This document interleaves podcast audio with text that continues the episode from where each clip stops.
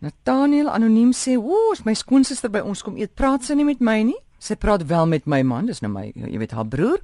Enigste boodskap wat sy gee is dat sy kos saambring. Nou, ek onthou as mens by mense gaan eet, dan jy eet nou so wat hulle vir jou gee. Ehm um, baie dames, my dogter doen dit ook. Jy kom nie net aan en neem die kombuis oor nie, maar dis wat my skoonsister doen. Moet sy nie in die eerste plek met my as die vrou van die huis hier oor praat nie? Nou wat moet ek doen? Moet ek die huis verlaat sodat sy alleen met my broer, jy weet nou haar familie kan kuier? Of moet ek as sy hier is aan haar verduidelik dat ek die ete sal maak, maar sy kan maar 'n hand bysit as sy wil?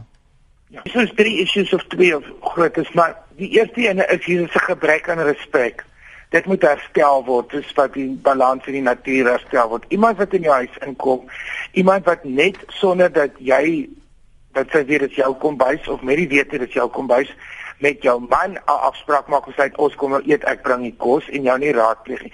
Die persoon het nie respek vir jou of het in die algemeen nie respek nie. Dit moet herstel word.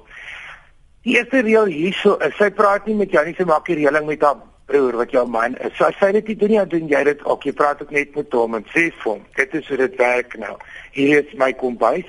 Ek sou sê dat 'n mens 'n voorbeeld is in hierdie geval deur dit met baie liefde en baie want so dink se vir my woedend maak. As jy dit kalm kan doen en baie mense kan.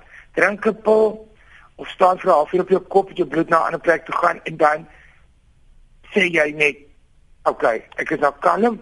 Dis wat ons nou gaan doen. Ek wil hê almal in die situasie moet gelukkig wees. En dit sluit myself in. Kan ons by 'n punt kom want elke keer as jou suster kom of jy wil maak 'n ete afspraak sonder om met my te praat, maak dit my diep ongelukkig. Dit is die waarheid. So dit is nie reg nie. Ons kuier omdat dit lekker is, ons kuier omdat ons gelukkig is. Wil julle in die vervolg by insluit?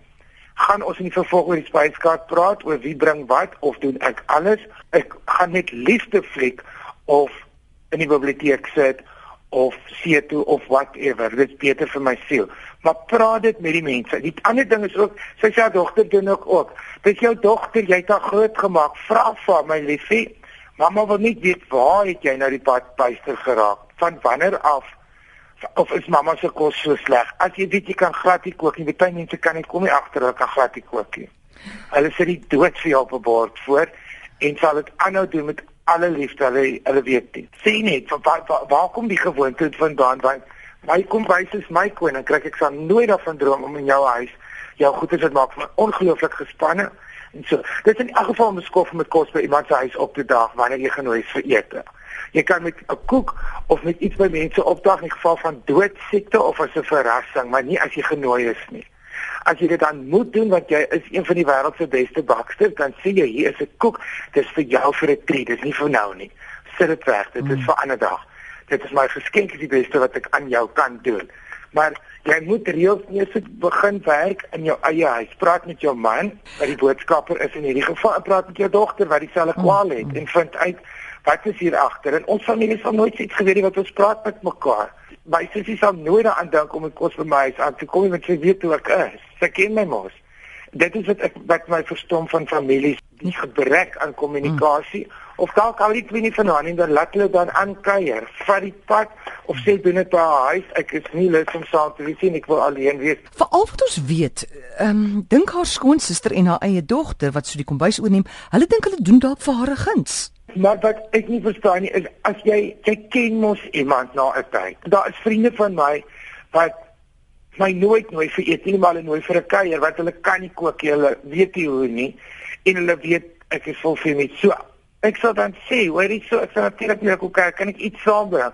Ek gaan Vrydag 'n massiewe lasagne maak. Mm. Lieg ek dan en sê kan ek 'n kleintjie bymaak en dit saambring of iets of ons praat met mekaar. Dit's obviously 'n probleem, verstaan? Ja. Want ek weet die grootste ellende van aarde is skoon familie. Jy het nie gekies dat hulle in jou lewe moet kom nie, maar die ding is jy is in die situasie. Praat met jou man en praat met jou dogter.